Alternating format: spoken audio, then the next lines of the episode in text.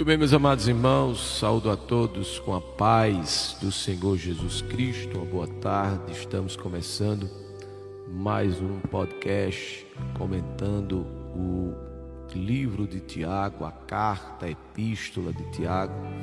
E hoje nós estaremos comentando o capítulo 3. Hoje o pastor César não vai poder estar conosco, porém, nós estamos aqui para junto com você meditar, acompanhar, estudar a respeito deste capítulo de número 3. E eu convido você para iniciarmos com uma oração ao Senhor nosso Deus. Pai querido, em nome de Jesus, eu te agradeço pela oportunidade de estarmos aqui nesta hora para juntos, ó Deus, meditarmos na tua palavra. Eu te peço, Jesus, venha abençoar o teu povo, aqueles que estão chegando aí, aqueles que vão chegar ao decorrer do tempo. Que o Senhor abra o nosso coração e possamos meditar nas sagradas Escrituras em nome de Jesus. Amém. Muito bem, queridos, convidar você para abrir a sua Bíblia no livro de Tiago, epístola escrita pelo apóstolo Tiago, capítulo 3, sobre hoje nós vamos falar sobre tropeço, não é o tropeço na palavra. A gente tem que tomar muito cuidado, porque aquele que acha que não tropeça em nada, não é? Esse aí já está tropeçando, tropeçando, porque não existe homem nenhum que é capaz ou que seja capaz de, é, de não fazer, de não tropeçar, de tentar achar que é perfeito, né? Aquele que acha que é perfeito já está cometendo, já está transgredindo a palavra e hoje nós vamos dar uma estudada sobre este tema. Glória a Jesus. Como disse, o pastor César não vai poder estar, porém estamos aqui Estamos aqui para meditarmos, para falarmos a respeito desse tema, tá bom? Qualquer dúvida, qualquer coisa, é só é só você acionar aí, é só você acionar aí, pedir aí, falar aí, nós estaremos aqui acompanhando você para juntos é, meditarmos nesse texto tão grandioso, tão grandioso, é um texto grandioso, extraordinário. Eu tenho certeza que você já leu esse texto, já meditou sobre esse texto, tá certo? Estamos aqui. Vamos lá. Capítulo 3 da epístola escrita por Tiago, capítulo 3, capítulo 3, é isso aí. Hoje nós vamos meditar sobre esse texto tão grandioso, tão extraordinário, que é o capítulo de número 3. Meus irmãos, muitos de vós não sejais mestres. Olha como Tiago começa o capítulo 3, né? Olha só como Tiago começa o capítulo 3. Muitos de, de vós, muitos de vós não sejais mestres, sabendo que receberão mais duro juízo, né? Mais duro juízo. Tiago começa falando justamente daqueles que querem ser mestres, não é? aqueles que querem conhecer, e muitas vezes nós achamos que sabemos demais, não é? E acabamos de fato não conhecendo e tropeçamos em muita coisa. O tropeçar, meus irmãos, em muitas coisas não suspende o direito à salvação. Uma vez que foi alcançado pela fé, a salvação decorre da filiação divina por meio da fé em Cristo. A parte das questões comportamentais, a salvação não é conquistada através de um bom ou mau comportamento, também não é mantido através de um comportamento. A salvação é pela fé, né? E o fim, objetivo da, da nossa fé, se alcança com a perseverança. Tiago começa dizendo a respeito do não tropeçar, versículo 2: Porque todos tropeçamos em muitas coisas, se alguém não tropeça em palavras, o tal varão é perfeito e também poderoso para refrear todo o seu corpo. Meus irmãos, Meus irmãos, meus irmãos, vamos voltar para o versículo primeiro. Não sejais mestres. Tiago dá um conselho a alguns irmãos. Não sejais muito de vós mestres, porque ele dá esse conselho. Alguns querem né, ser mestre, porém não têm recebido a tal capacitação. Muita gente quer ser mestre, acha que porque lê bonito, acha que porque tem uma boa, às vezes tem uma boa articulação, é, tem uma graciosidade, mas não procura se capacitar, não procura estudar, pesquisar, é, às vezes acha as coisas muito prontas. É, hoje em dia é muito fácil. Você vai no Google aí, pesquisa um texto, um tema, e baixa depois, faz alguma cópia, alguma coisa do tipo. Só que Tiago, ele está falando justamente daqueles que querem ser mestres. Né? E naquele momento que ele escreve essa epístola, ele estava falando justamente de algumas pessoas que queriam ser sem capacidade, sem capacitação, sem estudo, não é? sem nenhuma formação. E Paulo escrevendo no capítulo 4, Paulo escrevendo no capítulo 4, versículos 10 e 11 da carta aos Efésios, ele diz assim: Aquele que desceu e também o mesmo que subiu acima de todas as coisas, acima de todos os céus, para cumprir todas as coisas. E ele mesmo deu uns para apóstolos, outros para profetas, e outros para evangelistas, e outros para pastores e doutores. Por que Deus deu isso? E por que Deus dá isso? Justamente para o aperfeiçoamento, o aperfeiçoamento dos santos, a edificação do corpo de Cristo. Então percebamos, irmãos, que nem todo mundo nasceu para ser mestre, e consequentemente, as pessoas que muitas vezes acham que por ter um, uma boa graciosidade na sua fala, é, porque é, conhece um texto e articula ele muito bem, acha que já está pronto, já está bom e dá para viver assim, dá para pregar assim, dá para ensinar assim, só que não. O apóstolo Tiago está falando justamente daqueles que querem ser e não se capacitam, e não lutam, e não estudam, e não fazem alguma reserva de conhecimento, pelo contrário, o que é que fazem? Nada, só porque é, foi feliz num dia que pregou, foi feliz num dia que ensinou, aí acha que já está bom demais, não é? As pessoas que aspiram à posição de mestre, pessoas que aspiram à posição de mestre não atinam que os mestres receberão juízo na condição de mestre e nem na necessidade de estar enquadrado em alguns quesitos que Tiago discorre neste capítulo.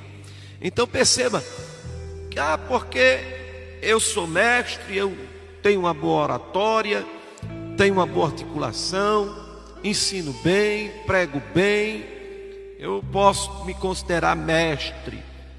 Muitas vezes a gente diz uma coisa e acaba funcionando, dando certo, né? E isso é, acha que tá bom demais, já está pronto. Só que não. Primeira coisa que você tem que entender é que você tem que se capacitar, tem que estudar, tem que orar, tem que buscar, tem que ler, tem que pesquisar não é? São coisas que nós não podemos fugir. São coisas que nós não podemos fugir. Ah, mas eu não preciso estudar. Precisa, por que não? Ah, mas eu não, eu não preciso fazer teologia. Precisa sim, tem que estudar, ué. Qual o problema? É pecado fazer teologia? Não. Então, por que não estuda? Por que não se capacita? Hoje nós temos muitas faculdades aí que oferecem um curso de teologia. Não precisa ser somente de uma determinada denominação. Não. Eu tenho que me preparar.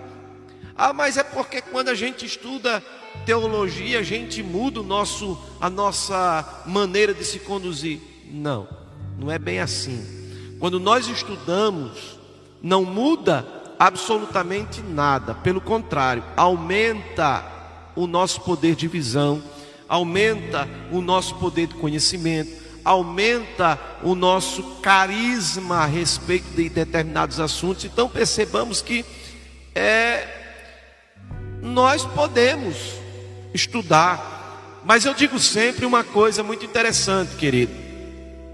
Eu digo sempre que quando nós estamos fazendo faculdade de teologia, estamos estudando teologia, não é? Nós, nós nós temos que fazer teologia como se come peixe. Comer o peixe, comer a carne do peixe e tirar somente as espinhas. Está preocupados em tirar as espinhas. Paulo diz que nós temos que examinar tudo, mas nós temos que reter o que é bom. Então, eu tenho que estudar. Primeiro passo para mim ser mestre, o que é que eu tenho que fazer? Estudar, me preparar, me organizar intelectualmente não é? Eu tenho que ter um intelecto. Glória seja dado o nome de Jesus. Depois nós temos que entender que para ser mestre no que diz respeito à obra de Deus, requer entendimento, compreensão das minhas obrigações. Quais são as obrigações? Eu não posso ser mestre somente dentro da igreja. O meu procedimento de mestre tem que ser lá fora também. Ah, preguei, terminei de pregar, visto outra roupa, vou viver a minha vida de todo jeito, de toda maneira. Não é bem assim. O mestre, ele tem que ter um entendimento que ele não tem que pregar para viver, ele tem que viver o que prega. Então eu tenho que entender que se eu pregar a respeito de viver em paz com todos, eu tenho que ter já ter essa paz com todos. Se eu tenho que pregar sobre o perdão, eu tenho que ter esse entendimento e a minha vivência na prática. Eu tenho que ter esta prática. Eu tenho que ter esta prática. Então, queridos, tudo aquilo que você prega, você não tem que viver para depois. Não, você tem que já estar vivendo e pregando o que você já faz. Então, mestre com a sua vida, com o seu viver diário, mas implica dizer também que para ser mestre carrega um juízo futuro, um peso enorme para a sua vida futura. Por que você me, por que eu estou dizendo isso? As pessoas que aspiram à posição de mestre, não é? Eles têm que entender que os mestres receberão um juízo. Receberão um juízo. Por quê? Porque eu estou ensinando às pessoas o caminho para o céu. E se eu ensinar errado? E se eu ensinar errado? E se eu fizer o errado? Não é? Então preste bem atenção. Por isso que Tiago está dizendo: muitos irmãos estão querendo ser o que? Mestre, não sabendo que receberão mais duro juízo. Então prestamos, prestemos atenção nisso. O juízo que Tiago faz referência será estabelecido aonde? No tribunal de Cristo. Romanos capítulo de número 14, eu vou ler aqui com vocês. Romanos de número 14. Eu não tenho aqui, se alguém tem alguma pergunta, pode fazer aí. Eu não tenho aqui como ver, mas Guto está aí, ele vai me ajudar de alguma forma? 14:10 da carta escrita por Paulo aos Romanos. 14:10 diz assim: Bendito seja o nome do Senhor para sempre. Romanos 14:10 é, Mas tu, porque julgas teu irmão, ou tu também, porque desprezas teu irmão? Pois todos haveremos de comparecer ante o tribunal de Cristo. Ante o tribunal de Cristo. Todos nós haveremos de comparecer ao tribunal de Cristo. Segunda carta de Paulo aos Coríntios, capítulo 5, versículo 10 diz assim: porque todos devemos de comparecer ante o tribunal de Cristo, para que cada um receba segundo o que tiver feito por meio do corpo, ou bem ou mal. Então perceba, querido, todos nós haveremos de comparecer ao tribunal de Cristo. Então Tiago está falando, está fazendo referência do tribunal de Cristo, visto que ele se inclui entre aqueles que receberão maior juízo. Implicitamente, Tiago se posiciona como mestre, de forma explícita, Tiago, ele está se posicionando como mestre. E por ser certo que ele tinha certeza de sua salvação, o juízo do grande trono branco não é destinado à igreja. Meus irmãos, os versículos que se seguem do capítulo de número 3 apresentam os motivos pelos quais os irmãos não deveriam aspirar à posição de mestre como o único filtro de se vangloriar. Verso 2, agora nós vamos para o verso 2 porque todos tropeçam em muita coisa. Se alguém não tropeça em palavra, o tal é perfeito e poderoso para também refrear todo o seu corpo. O apóstolo chama a atenção, meus irmãos, para algo é, que não devemos ignorar. Todos tropeçam em muitas coisas. Tiago não exclui nenhum irmão. Todos nós tropeçamos em muita coisa. Tiago, Tiago não exclui ninguém. Tiago não isenta ninguém. Tiago não deixa de lado ninguém, pelo contrário, ele ele inclui a todos, não é? Ele coloca todos no mesmo patamar. Então ele diz: nós não tropeçamos, todos nós, melhor dizendo, tropeçamos em muitas coisas. O tropeçar deste versículo difere da ideia que Paulo apresenta aos romanos. Todos se extraviaram e juntamente se fizeram inúteis. Não há quem faça o bem, não há nenhum só. Romanos capítulo 3, versículo de número 12. Isto porque o que Paulo apresenta diz respeito a todos que ainda não tiveram um encontro com Jesus. A carta aos Hebreus, capítulo de número 13, versículo 18, demonstra o desejo do escritor em não tropeçar em coisa alguma. Glória a Jesus. E para isso solicita aos cristãos que orem em seu favor. Hebreus capítulo 13, versículo 18, nós encontramos isso. Orai por nós, porque confiamos que temos boa consciência com aqueles que em tudo queremos portar-se honestamente. O portar-se honestamente em tudo deve ter consciência de que falhará em muitas coisas. Por muitas vezes, irmãos, que nós nos posicionamos, fazemos algo, falamos algo, muitas vezes uma ação inoportuna, muitas vezes um comentário é, inoportuno, algo do tipo. Então, todos nós, de alguma forma, é, cometemos algum erro, é natural somos humanos. E é isso que Tiago nos adverte, porque todos tropeçamos em muitas coisas. Ah, mas pastor, eu sou aquele aquela pessoa que compro e pago. Tudo bem, você não tropeça no comprar, no vender, você é honesto, tudo bem. Mas você muitas vezes empresta o seu ouvido para ouvir a história de outras pessoas, comentários de outras pessoas.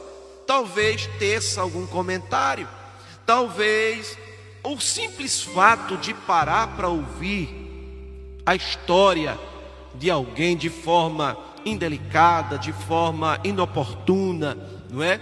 Você já está cometendo algum tipo de tropeço. Muitas vezes nós vestimos uma roupa de santidade e negamos a eficácia da santidade. O que é santidade? Santidade é separação do pecado, do mundo, é se manter limpo em meio à lama, não é? Só que muitas vezes nós somos alvejados, muitas vezes nós somos tentados, como foi dito no primeiro capítulo de Tiago aqui, nós abordamos sobre este assunto. A tentação nós evitamos, a provação não, nós temos que passar. Porém, meus irmãos, Tiago está dizendo que por, porque todos tropeçamos em quem muitas coisas. Muitas vezes nós ensinamos algo aos filhos. O pai ensina algo o filho e acaba cometendo alguma coisa que ensinou para o seu filho. É natural, não é? Então é isso que Tiago está falando. O tropeçar em muitas coisas, queridos, não suspende o direito da salvação, uma vez que a salvação é alcançada pela fé. A salvação decorre da filiação divina por meio da fé em Cristo. A parte a parte das questões comportamentais. Muitas vezes, queridos, nós fazemos algum tipo de trabalho na igreja, cantamos bem, não é? Isso acontece. Aí alguém chega para a gente e diz: Rapaz, hoje você cantou divinamente bem, hoje você arrasou.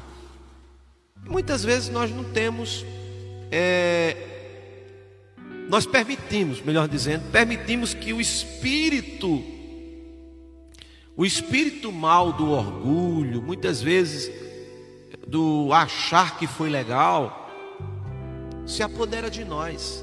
É natural muitas vezes é normal. E quando muitas vezes nós recebemos a crítica de alguém que chega e diz: Rapaz, hoje você não cantou muito legal, não. Aí a gente, o que é que acontece? A gente não fica para baixo, a gente tenta revidar para a gente tentar se sobressair daquela situação. Então, Tiago está falando justamente disso, desse, é, desse sentido comportamental de muitas pessoas.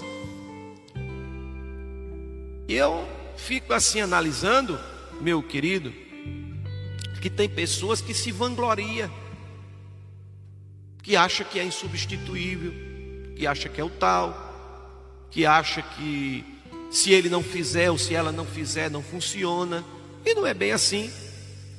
Se eu não fizer, Deus levanta outro, Deus manda outro. A obra é de Deus, o trabalhar é de Deus, não é? Então, esse sentido comportamental que muitas vezes nós tropeçamos. Se alguém não tropeça em palavra, o tal é perfeito e poderoso para também refrear todo o seu corpo. Após demonstrar que todos os cristãos estão sujeitos a erros, tanto comportamentais quanto conceituais, para alguém ser perfeito, se não tropeça em palavra, o homem é perfeito. Do livro de Gênesis ao Apocalipse, você não encontra nenhuma outra passagem que chega a dizer que o homem pode ser perfeito. Esse ser perfeito aqui é justamente ser igual a Cristo. Esta perfeição aqui é a semelhança da perfeição de Cristo. Então percebamos, queridos, que nenhum outro versículo da Bíblia, aí você diz, é, o Senhor disse para Abraão: anda na, na minha presença e ser perfeito. Mas o perfeito ali, dito pelo Senhor Abraão, é integridade. É integridade. O perfeito escrito por Tiago é justamente o cidadão ser perfeito em tudo e em toda forma de seu viver. Então isso é o que? Impossível. É impossível. Tropeçar em palavra não é falar palavras torpes, fofocar, maldizer, mentir, isso é outra coisa. O tropeçar em palavra não tem relação com o que é abordado no verso de número 5, não é? Assim também a língua é um pequeno membro e gloria-se em grandes coisas. Vê com um grande bosque um pequeno fogo incendeia. Se tropeçar em palavras, foste palavras torpes, como fofocar, mentir, amaldiçoar, isso é outra coisa, isso é outro comportamento amaldiçoar, o apóstolo não teria colocado o substantivo palavra no singular. Se alguém não tropeça em palavra, quando alguém mete, quando alguém mente, fofoca ou amaldiçoa, profere várias palavras, não é? Ah, sobre qual palavra o apóstolo faz referência? A palavra do verso 2, a do capítulo 3, diz da palavra da verdade, o que foi abordado desde o início da epístola. Versículo 1, versículo 18 de Tiago diz o seguinte: segundo a sua vontade, ele nos gerou pela palavra da verdade, para que fôssemos como primícias das suas criaturas. Verso 21 do capítulo 1 de Tiago diz: Por isso, rejeitando toda a imundícia e superfluidade de malícia, recebei com mansidão a palavra em vós, enxertada, a qual pode salvar as vossas almas. Tiago, capítulo 1, versículo 22 diz: E sede cumpridores da palavra, e não somente ouvintes enganando-vos com falsos discursos. Tiago, no versículo 23 do capítulo 1, diz o seguinte: Porque se alguém é ouvinte da palavra e não cumpridor, é semelhante ao homem que contempla ao espelho o seu rosto natural. Ou seja, queridos irmãos, desde o início da epístola o apóstolo demonstrou que os cristãos foram gerados pela palavra da verdade, com o objetivo de serem primícias das criaturas de Deus, ou seja, perfeito. Ele também, amados, demonstra aqui que é necessário rejeitar toda imundícia e malícia recebendo com mansidão a palavra enxertada que salva o homem. O cristão é aquele que cumpre a palavra e não somente ouvinte. Ou seja, o ouvinte diz de que se envolve em falsos discursos. Ou seja, Tiago aqui ele faz justamente referência das pessoas que vêm para a igreja, estão na igreja, assiste o culto, mas termina o culto, vai embora. É um ouvinte, não tem, não pratica aquilo que foi dito, não tem essa preocupação, pelo contrário, é irrelevante, é insensível. Mas aquele que ensina, aquele que está no altar, aquele que canta, aquele que prega, ele está envolto às práticas daquilo que está ensinando daquilo que está se cantando, daquilo que está se passando para as pessoas. E Tiago fala isso com muita propriedade.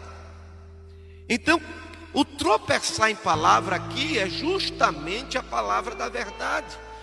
O não praticar esta palavra, Tiago está de forma condenatória, advertindo as pessoas que nós temos que tomar cuidado. Por quê? Simples. Porque nós vamos conduzindo pessoas ao erro, vamos induzindo pessoas ao erro. E a Bíblia Sagrada é bem clara que se eu sei de algo que vai prejudicar alguém e não advirto essa pessoa e não falo essa pessoa e essa pessoa venha a morrer, eu eu irei eu irei pagar pelo sangue derramado. Agora, se eu sei da verdade, se eu sei do que pode acontecer com aquela pessoa e aviso esta pessoa e falo esta pessoa, eu vou ler este versículo aqui na sua íntegra. É Ezequiel, livro de Ezequiel, vou ler na sua íntegra aqui para a gente entender melhor, tá bom? Ezequiel, vamos ler aqui, glória a Jesus, capítulo 13.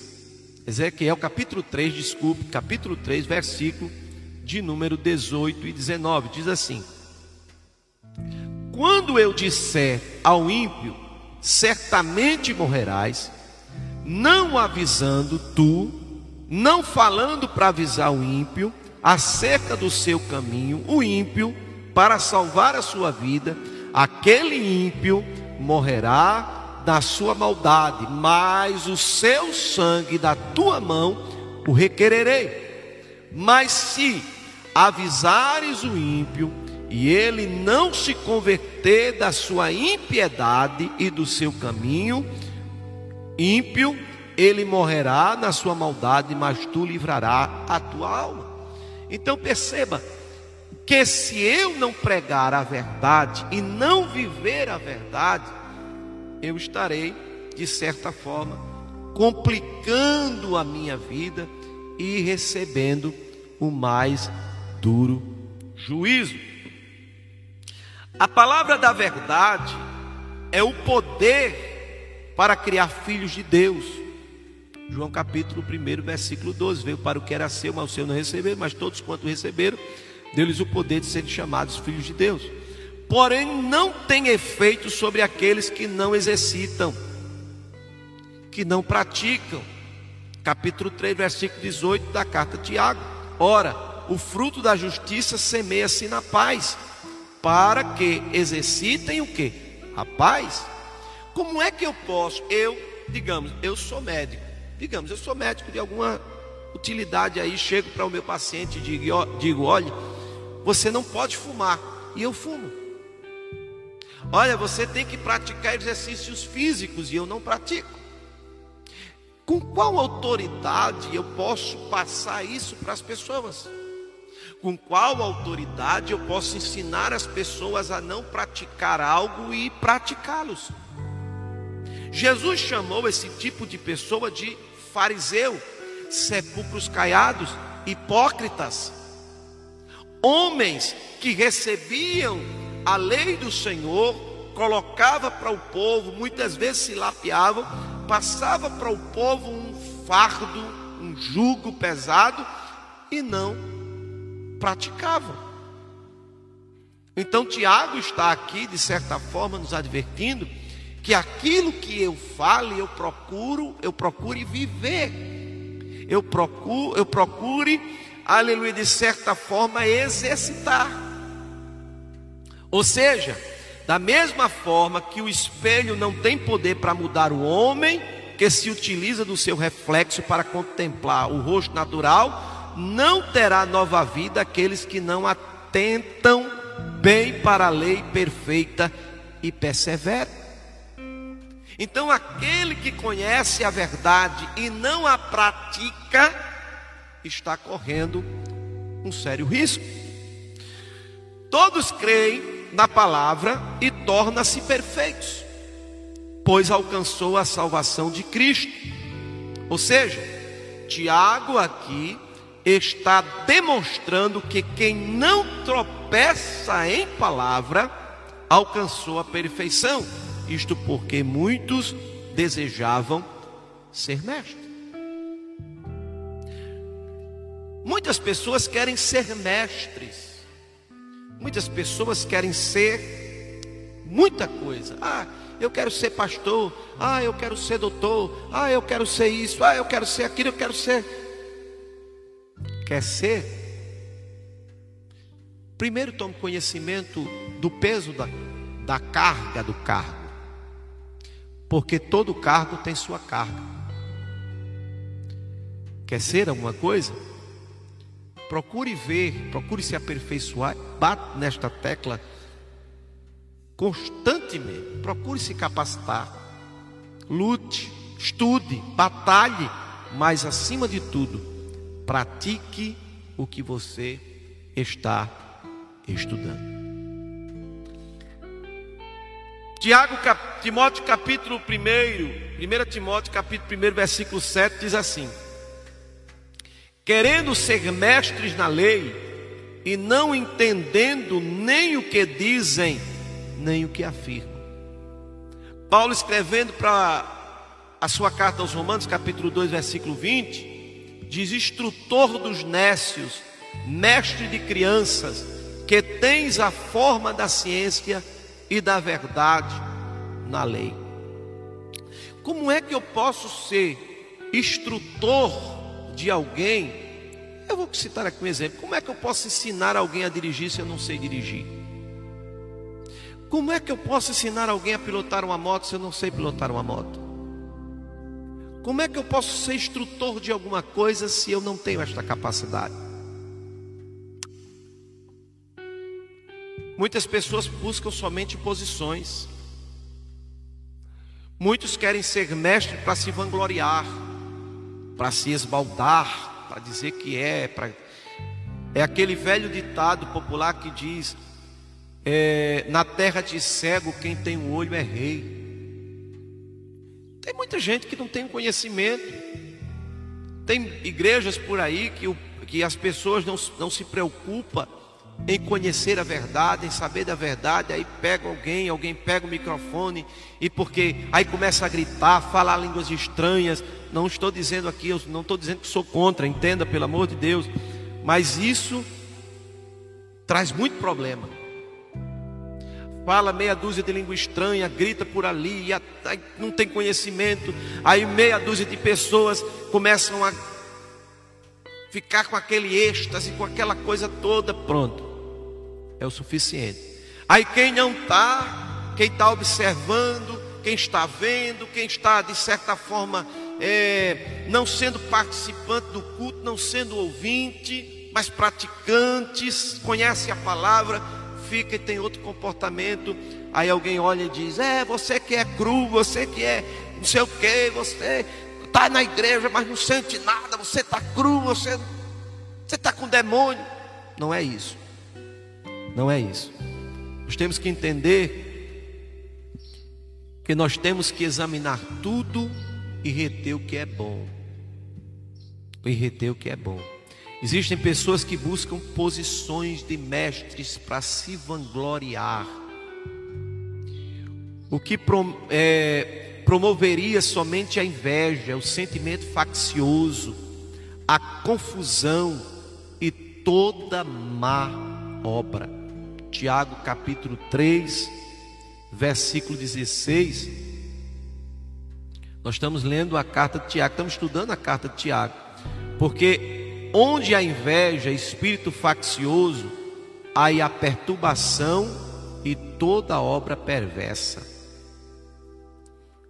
Quem quiser ser sábio e entendido, a condição essencial para ser mestre bastava ter um bom procedimento. Tiago capítulo 3, versículo 13, diz assim: Quem dentre vós é sábio e entendido, mostre pelo bom trato as obras em mansidão e sabedoria. Os perfeitos manejam bem o que? A palavra da verdade. Poder de Deus, estão plenos, cheios do poder de Deus. Romanos capítulo 1, versículo 16, né? Porque não me envergonho do evangelho, porque é poder de Deus e salvação para aqueles que creem. Quem é perfeito se revestiu de toda a armadura de Deus, Efésios capítulo 6, versículo 10 em diante. A nossa luta não é contra a carne nem contra o sangue, mas contra os principados e potestades. Felizmente, nós acompanhamos. Existem pessoas que, em vez de estar orando por aquele que está pregando, em vez de estar orando por aquele que está cantando, muitas vezes está fazendo, está tendo um comportamento terrível, mangando, murmurando. Aí depois termina, vai, vai dizer, rapaz, fulano quer ser o que não é, quer cantar demais, quer pregar demais. Olha os comportamentos. Olha que coisa terrível. Eu tenho que dizer sempre isso, eu não sou seu inimigo, eu sou seu amigo. Sou seu irmão. Então, a nossa luta não é contra a carne. Eu não posso lutar contra você. você não pode lutar contra mim. Nós temos que lutar contra o nosso arco inimigo, o diabo, que ele veio para matar, roubar e destruir. Mas o Senhor veio para ter, que tenhamos vida e tenhamos com abundância. Não mais vive guiado pelas paixões humanas. Gálatas capítulo 5, versículo 24. Não tem falta de coisa alguma perfeito, maduro e completo. O homem, a mulher perfeita, ela é ou ele é maduro, ele é completo. Ele tem comportamento diferente. Ele não aceita qualquer tipo de coisa, pelo contrário, ele tem conhecimento da palavra de Deus, ele se preocupa, ele é zeloso. Paulo, ele usa esse termo zeloso pelas coisas de Deus, pela obra de Deus. Bendito seja o nome do Senhor. 3. Vamos lá. Versículo 3. Ora, nós pomos freios nas bocas dos cavalos, para que nos obedeçam e conseguimos dirigir todo o seu corpo. O apóstolo passa a exemplos figurativos os exemplos apontam o contraste entre o tamanho e força do cavalo e a pequenez dos freios que os controlam. Então perceba que o freio do carro, da moto, do cavalo, do animal é pequeno, mas é capaz, é capaz, é, tem a capacidade suficiente para poder segurar todo um conjunto de coisa. Muitas vezes nós vamos num ônibus, num trem, num avião ou coisa do tipo, que são coisas grandiosas, num navio, não é? O navio. E uma coisa tão pequena tem a capacidade de segurar toda aquela estrutura. Um ônibus vem na sua velocidade, daqui a pouco o motorista percebe que tem que usar os freios. Então, perceba que o freio, por ser tão pequeno, é algo tão pequeno, mas tem a capacidade de segurar todo aquele ônibus, toda aquela estrutura. De igual sorte, o avião que viaja mundo afora, fica não sei quantos metros acima das nuvens, do, é, sei quantos é chamado de pés, não é? Sei quantos pés de altura. Mas quando ele precisa utilizar dos freios quando está em terra, consegue segurar. De igual sorte os cavalos, tão forte, tão tão musculosos, mas aí quando você está correndo e precisa segurar, ele para, ele trava. Então o freio, por ser tão pequeno, há este contraste, não é? Que Tiago utiliza. O contraste da pequenez dos freios, que tem a capacidade de controlar o tamanho, a força dos cavalos e de qualquer outras coisas também. O navio, uma embarcação grandiosa, ele é guiado simplesmente por um pequeno leme tem a capacidade de guiar, de levar, de atravessar oceanos, um pequeno, um grandioso navio, não é? Então, meus queridos irmãos, amigos que estão participando conosco aqui do nosso podcast, eu quero abraçar todos vocês que estão aí, que estão chegando, outros que vão chegar depois. Então, Tiago fala justamente desse contraste, usa o exemplo figurativo aqui dos cavalos. Eu tenho 10 minutos para concluir. Meu Deus, é muita coisa, né? Vamos para o versículo 5. É aqui eu termino. Versículo 5 do capítulo 3. Assim também a língua é um pequeno membro e gloria-se de grandes coisas. Vê com grande bosque um pequeno fogo incendeia. Assim também, ou seja, alguns dos elementos, como o leme o freio, que foram apresentados nas ilustrações anteriores, se comparam de forma é, propositalmente, de forma proposital, né? A língua, ele faz esta comparação de forma proposital, de forma proporcional. O efeito devastador que ela pode causar, o apóstolo evidencia o quanto é importante ter a língua sob controle.